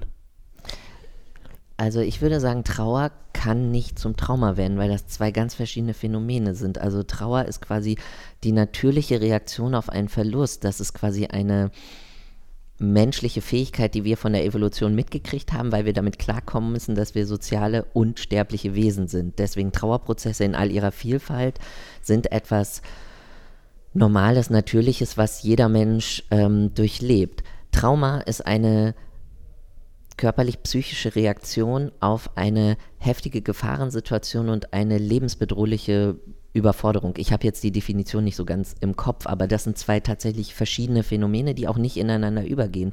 Also entweder es gibt eine traumatische Erfahrung, auf die eine traumatische Reaktion stattfindet und ähm, die kann, also daraus kann jetzt komme ich an den Rand meiner Kompetenz eine, wenn die, wenn der Körper quasi sich nicht aus dieser Schutzstarre lösen, kann eine posttraumatische Belastungsstörung entstehen und im Zuge von ähm, der Konfrontation mit ähm, Tod und Verlust können Traumatisierungen entstehen. Aber das ist grundsätzlich was anderes als Trauer, was auch nicht ineinander übergehen kann. Man kann halt nur gucken, ist dieser Pro Trauerprozess geprägt davon, dass es auch traumatische Erlebnisse gab mhm. und welche wie beeinflusst das oder blockiert das vielleicht den Trauerprozess und welche Unterstützung wird da vielleicht gebraucht? Also einfach auch zu gucken, funktioniert dieser natürliche Regenerationsprozess des, des quasi psychisch-körperlichen Systems dieses Menschen nach einer traumatischen Erfahrung oder ist da irgendwas blockiert und braucht das vielleicht nochmal Hilfe bei der Traumaverarbeitung. Okay. Ich glaube, das ist auch schwierig, weil wir gesellschaftlich das, das Wort oft auch falsch benutzen, sondern okay. wir glauben sozusagen, es ist irgendwann ein Trauma, wenn es ganz, ganz, ganz schlimm ist. So, vorher ist es Trauer und wenn es halt noch schlimm ist, dann, also die Schlimmigkeit hat nichts mit einem Trauma zu tun. Und ich glaube, das ist ein großes Missverständnis. Okay. Sondern ähm, ein Trauma entwickelt sich aus einem Gefühl von, ich bin ganz ohnmächtig, ich bin, bin einer Situation ausgeliefert, ich bin ähm, alleine, da ist niemand, an den ich mich irgendwie andocken kann. Ähm, und ähm, das, das kann, na, ne, wie du sagst, das kann in solchen Situationen passieren ähm, muss es aber nicht. Also ich ähm, denke da, ich bin Notfallseelsorgerin, das sind Momente, wo Leute ähm, plötzliche Tode erfahren, wo wir hinzugerufen werden. Das ist immer noch, eine, noch mal eine ähm, besondere Situation. Das sind oft auch gewaltvolle Tode, also Unfall, ähm, ähm Suizid, Mord, ähm, erfolglose Reanimation, was, ne, so eine Sachen. Ähm, aber die Leute werden ähm, quasi, wenn, wenn es ein gutes Hilfesystem gibt und Leute das Gefühl haben, da ist jemand bei mir, in, in irgendeiner Form, dann, dann muss das nicht eine Traumatisierung werden. Also man denkt zum Beispiel auch bei, gerade wenn es um Kinder geht, immer, ja, also ähm, wenn die jetzt die Oma nochmal sehen und die liegt friedlich im Krankenhausbett und so, dann ist das ja bestimmt gut. Und äh, aber wenn ähm, sich, weiß ich nicht, jemand ähm, suizidiert hat oder jemand verletzt ist, dann dürfen Kinder auf gar keinen Fall damit hin, sonst werden die ja traumatisiert. Und das stimmt nicht. Sondern ähm, wenn man Kinder gut begleitet und Kinder gut, ähm, also ähm, gut bei denen ist und denen Sachen erklärt und gut guckt, was die Kinder wollen, dann kann man durchaus zum Beispiel auch von Menschen Abschied nehmen, die verletzt sind. Das muss man dann nur gut kommunizieren. Und das finde ich sehr schade, dass wir da so ein, ja, ähm, so ein Duktus haben von ja, Abschied nehmen ist irgendwie gut, aber sobald irgendwie das nicht ähm, ganz friedliches Sterben war, auf gar keinen Fall und schon gar nicht mit Kindern, weil dann werden die ja traumatisiert und das ist, das stimmt nicht. Okay. Alles klar. ähm, wann ist denn Trauer eigentlich zu Ende? Wenn man stirbt. Also, ähm, also bis man selber nichts mehr empfinden naja, kann? Naja, ich glaube, das ist ein bisschen auch eine Frage, wo man, wo man das, äh, äh, wie man es definiert. Also ähm, ich glaube, ich habe letztens gelesen, drei bis fünf Jahre ähm, soll der Zeitraum sein, in dem man ähm, großen Schmerz spürt. Jetzt ist das aber trotzdem, ähm, also wenn man den Menschen geliebt hat und von der Liebe noch was da ist, dann ist ja auch immer noch etwas von der Traurigkeit da, dass der Mensch nicht mehr da ist. Und wenn ein Mensch weiter zu uns gehört, also der Tod ist ja nicht das Ende der Beziehung, ich bin ja noch da, also mhm. meine Seite der Beziehung ist ja noch vorhanden. Das heißt, der Mensch lebt ja in mir weiter und Sachen, die wir erlebt haben und die wir geteilt haben, sind ja nicht weg, nur weil die eine Seite tot ist. Deshalb glaube ich, ist das ein, ein Prozess, der kann ja so lange dauern, wie ich noch da bin, wie ich die Toten in mir trage. Und ich glaube, also ich glaube, das ist unterschiedlich. Bei manchen Leuten gibt so einen Punkt, wo sie das Gefühl haben, jetzt ist mein Trauerprozess zu Ende. Und es gibt Menschen, die haben das nicht. Also ich habe mhm. das auch eher nicht. Also ich bin ja gerade umgezogen und dann gestern war ja dieser äh, schöne Tag und äh, wir standen so im Garten und es war jetzt gerade der 30. Todestag von meinem Vater und plötzlich stand ich da so im Garten und dachte, boah, das wäre echt schön, wenn du uns besuchen könntest und wir könnten in diesem Garten sitzen und Tee trinken. Und das war, also ich war in dem Moment richtig traurig, aber es war auch so eine sanfte Traurigkeit, die nicht mehr so wie in meinen Teenagerjahren so ein riesiges schwarzes Ding, was die Welt auseinanderreißt, so, sondern es war halt einfach so, eine, so ein Teil meines Lebens, so ein Teil dieser Beziehung zu meinem Vater, die halt die Beziehung zu einem Toten ist.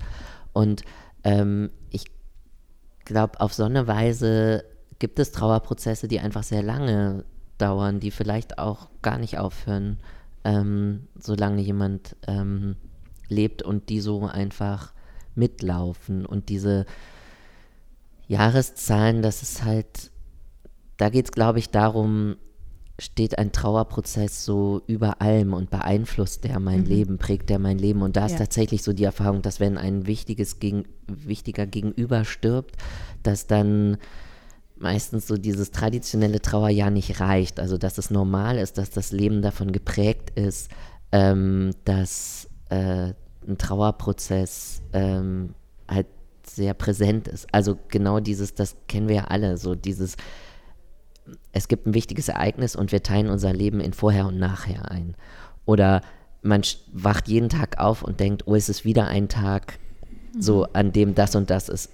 Und ähm, genau, und dass das halt nach ein paar Jahren einfach weniger wird. Aber das heißt nicht Ende oder nicht Ende. Mhm. Und ich glaube, also bei mir gab es immer so Abschnitte, also wo ich schon auch, also oft war das auch irgendwie nochmal, es ist irgendwas passiert, also ich habe was Intensives von einem Verstorbenen geträumt oder ähm, ich habe für mich irgendwas verändert, wo ich so das Gefühl habe, okay, jetzt kommt nochmal so eine neue Phase in meinem Trauerprozess und es verändert sich irgendwie nochmal was sehr Grundsätzliches. Aber für mich hieß das nie Ende. Aber es gibt, glaube ich, auch Leute, für die ist irgendwann so das Gefühl, okay, jetzt bin ich fertig. Und die für die ist das auch ein gutes Gefühl. Also für mich ist das auch irgendwie sowas, äh, das ist ein wichtiger Teil meines Lebens, dass, dass das noch da ist. Also auch wenn es mein Leben nicht bestimmt, aber es ist mir irgendwie wichtig zu wissen, das bleibt. Das ist ja auch eher so eine Wellenbewegung. Also es ist ja nicht so, hier ist der Verlust und dann oder so, oder dann wird es immer, immer irgendwie besser und dann ist was vorbei. So. Ähm, und ich glaube, gerade das mit diesem Trauerjahr, ähm, das hat sich so ein bisschen durchgesetzt, dass Leute immer sagen, ja, das erste Jahr ist das Schlimmste und danach wird es besser.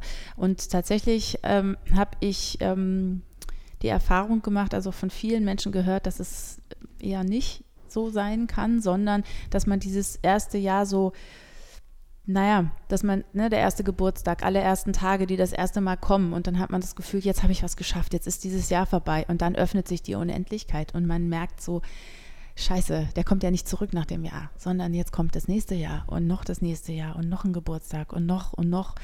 Und ähm, das, das habe ich bei ähm, vielen Trauernden erlebt, dass das ein richtiger Einbruch war. Weil eben dieses, was ich vorhin gesagt habe, dieses Gefühl, der kommt wirklich nicht mehr wieder. Ähm, das dauert ganz lange, bis das so reingesagt ist unter Umständen. Also ähm, wir haben, glaube ich, in unserem Sein, so in unserem Menschsein, wir begreifen viele Dinge mit dem Kopf und manche Dinge lassen sich aber mit dem Herzen, ähm, lassen sich mit dem Herzen ganz anders begreifen. Also, ähm, und das ist auch, ähm, begegnet mir oft, dass ähm, trauernde Menschen da nicht so viel drüber sprechen, weil das so schwierig ist, das so auseinander zu pflücken und weil sie ja nicht irgendwie als ein bisschen blöd dastehen wollen. Ne? Aber wenn man dann darüber spricht, dann geht das ganz vielen so, dass ich ich weiß ja, das weiß ich doch, ich bin ja nicht blöd, ich weiß ja, dass der nicht mehr kommt. Und trotzdem habe ich das Gefühl, er müsste doch jetzt aber anrufen. Und ne, das sind so, oder Leute, die keinen ähm, Abschied hatten, die sagen, ich weiß nicht, ich weiß, die lag ja bestimmt im Sarg, aber ich habe es nicht nochmal gesehen.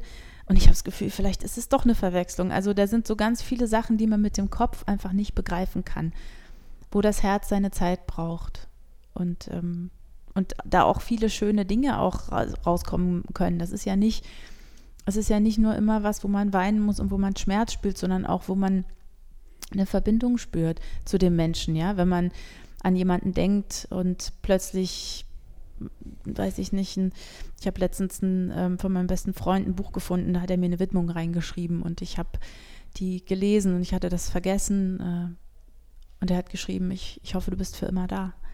Und dann dachte ich so, hm, mhm. für, für deinen immer vielleicht so. Mhm. Also das war so, und dann habe ich geweint und und es war aber so schön, weil er mir plötzlich so nah war. Mhm. Ne? Also das ist ja nicht nur was, was, wo ich was von mir weggebe und traurig bin, sondern auch, wo mir der Tote nahe kommt in meinem Leben, mhm. in, in meinem noch hier sein so. Mhm.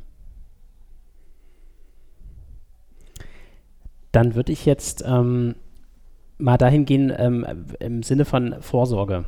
Ja, also was kann man denn selber eigentlich tun, damit man äh, einen, einen Trauerprozess sozusagen für die Angehörigen und so weiter ähm, erleichtert? Also ich spiele jetzt darauf an. Sachgeschichten gucken. Danke, das ist schon mal sehr gut. Ähm, ich spiele jetzt auch sowas an wie so Portale jetzt hier, so Easy Living, das habt ihr vielleicht schon mal irgendwo gehört, also wo man jetzt so Vorsorge treffen kann, dass man das alles, das Organisatorische sozusagen möglichst klein hält. Ähm, ich fand das ein sehr interessantes, dass es sowas jetzt schon gibt. Also ähm, ich glaube, das, was dahinter steht, ist, dass man praktisch ähm, Teil der, das, dessen, was der Bestatter dann macht oder so, dass man das sozusagen vorher schon mitorganisiert, damit es dann umso einfacher wird, wenn der Fall dann eben eintritt. Also gibt es da von eurer Seite irgendwie eine Empfehlung? Was kann man eigentlich ähm, zu, zu Lebzeiten machen, damit man dann, wie soll ich sagen, also so einen Trauerprozess im Voraus schon unterstützt? Mit den Menschen reden. Ja. Das ist das Allerwichtigste. Also ähm, ich kann natürlich alles planen. Es ist ja auch gut, sich damit zu befassen, ne? Bestattungsvorsorge zu machen. Und dann habe ich das im Schreibtisch liegen. Aber ich ähm, mache ganz oft die Erfahrung, dass Leute ganz stolz kommen und sagen, wir haben das alles schon geklärt, äh, liegt bei uns im Schreibtisch, müssen die Kinder nur rausholen. Und dann sage ich, dann haben sie mit ihren Kindern eigentlich mal drüber gesprochen? Nö, wieso? Ja, und dann ähm, kommen die Kinder und holen das aus der Schublade und fallen aus allen Wolken, weil die Eltern anonym auf die Wiese wollen und die Kinder denken, oh nee, wir wollen aber was, wir wollen einen Ort haben und dann kann ich eben nicht mehr überprüfen, äh, ist das, ist da ein Grund, warum die da hin wollten oder wollten sie bloß keine Arbeit machen? Also vorher drüber sprechen, was stelle ich mir vor, was wünsche ich mir, weil es ist ja auch noch nicht für alle Menschen so total klar. Ja, also ich bin immer noch nicht ganz klar, ob ich verbrannt werden will oder nicht. Also, ähm, aber wenn ich viel darüber spreche, wie ich mir ähm, bestimmte Sachen vorstelle, dann können die anderen auch leichter in meinem Sinne entscheiden. Ja, ich würde ja. auch das sagen, nimm, nimm dir Zeit, deine liebsten Menschen und redet mal drüber, was, was bedeutet für dich eigentlich Tod und Abschied nehmen und Erinnerung so und was bedeutet das für die anderen? So und also ich würde, glaube ich, gar nicht über über so die ganz klassischen Bestatterfragen da drin reden. Also ich glaube, meine Freunde wissen alle, dass ich es nicht so mit Schnittblumen habe. Und ähm, ähm, ja, und mir ist auch so ein bisschen, also mir ist auch egal, wo die, wo das, was von meinem Körper bleibt, mal zur Ruhe gebettet wird. Und ich glaube, das wären irgendwie ganz andere Themen, so die, ähm, ähm, die ich da mit meinen Freunden und ähm, mit meiner Familie bespreche. Und also wir reden schon immer mal wieder über das Thema Sterben, Tod, Abschied nehmen, so. Und ähm, das äh, Spannende daran ist, dass das ja auch einfach immer auch bedeutet, man redet auch darüber, wie will ich eigentlich leben. Also mhm. ja. Also ähm, ich habe das ähm, mit meinem Vater ab und zu, also äh, über dieses, ne, was machen. Ähm, der äh, ist begeisterter Kletterer und hat irgendwann mal in so einem Nebensatz gesagt, er will sein Gipfelbuch mit in den Sarg nehmen, was er seit 20, 30 Jahren hat. Ja? Und ich so, gut, dass du es sagst, ähm, wäre ich nicht drauf gekommen. Das ist auch nicht so, dass man sich dann immer hinsetzt und sagt, jetzt reden wir mal darüber, wie will denn ich erinnert werden. Also ne, das, das ergibt sich ja, dass man, und manchmal, manchmal ist das nur so ein Satz, ja.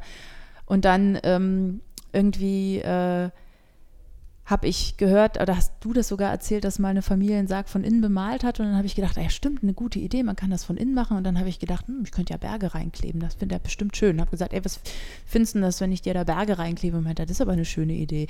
Ja, und das sind so kleine Abschnitte oder dass ähm, ich denke, oh Mensch, also wenn meine Mama mal nicht mehr lebt, das und das, da werde ich mich immer dran erinnern oder so. Ähm, also so, ähm, und wenn man öfter mal darüber spricht, dann formt sich ja aus so Mosaiken so ein Bild. Ja, also ähm, im Gespräch bleiben. Ich denke, ja. das ist deutlich und ja. natürlich sind solche technischen Lösungen immer nur irgendeine technische Lösung. Ne? Da offenbar entsteht da ja auch ein neuer Markt, war so mein Eindruck, dass man da irgendwie ein bisschen Geld machen kann. Okay. Dann würde ich jetzt mit der letzten Frage abschließen. Ja. Und die wäre nämlich, ob ihr Forderungen habt. Was würdet ihr euch wünschen in Bezug auf Trauerkultur? Was soll sich verändern in der Zukunft?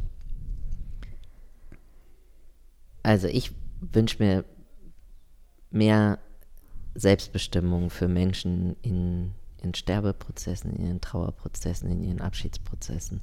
Und gerade was Bestattung angeht, finde ich, gibt es einen Haufen Gesetze, die irgendwie Quatsch sind. Also wir geben Leuten ihre Babys mit nach Hause und denken, die werden mit denen gut umgehen, aber man darf nicht die Asche seiner Verstorbenen nochmal nach Hause mitnehmen oder mit denen, keine Ahnung, nochmal äh, zum Lagerfeuer äh, am Schlachtensee gehen.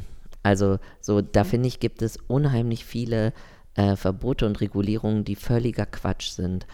Und ähm, ja, da, da würde ich mir erstmal eine große Diskussion drüber wünschen, aber schon auch mit dem Ergebnis, dass Menschen ähm, mehr die Dinge auf ihre Weise und in ihrem Rhythmus tun können. Also zum Beispiel in Berlin muss man nach einem halben Jahr die Asche eines Verstorbenen irgendwo für 20 Jahre beigesetzt haben. Manche Leute brauchen aber drei Jahre, um darüber nachzudenken. Oder ähm, ja, jetzt nicht nach Westen in die Niederlande, sondern nach Süden, nach Griechenland, da gibt es halt diese Tradition, dass nach ähm, einem Jahr oder so die Verstorbenen nochmal umgebettet werden. So. Und sowas ist ja halt auch überhaupt nicht möglich. Also da würde ich mir einfach mehr Gestaltungsspielraum wünschen, damit Leute ihren eigenen Abschieds ähm, finden können. Und dazu gehört auch zum Beispiel sowas wie, wenn Leute dann halt drei Tage brauchen und nicht nach 36 Stunden fertig sind, dass, ähm, dass das dann halt möglich ist, Verstorbene auch länger zu Hause zu behalten, unkompliziert. Ja. Ja, also da kann ich mich nur anschließen. Ich würde sogar noch einen kleinen Punkt auch weiter vor noch ähm, ähm, einen Wunsch äußern. Ähm, in, in Kontexten, wo jemand beschlagnahmt wird, wird der Tote weggenommen. Und das ist oft für die Zugehörigen wirklich ganz schlimm. Da ist er nicht nur tot, sondern wird auch noch weggenommen. Und das sind so Momente, ähm, die sind strukturell bedingt, die sind aber auch ähm, einem fehlen, ich glaube, einem fehlenden Verständnis für die Wichtigkeit von solchen Abschiedsprozessen geschuldet. Und wenn wir da mehr Aufklärung haben, da wünsche ich mir sehr, dass sich da was ändert, ähm, dass man nicht plötzlich im Krankenhaus vor der verschlossenen Tür der Kühlung steht und jemand sagt, kommen Sie zu den Öffnungszeiten wieder, zum Beispiel so eine Sachen. Also diese, dieses Wegnehmen der Toten, ähm, was für viele Menschen sehr, sehr schmerzhaft ist.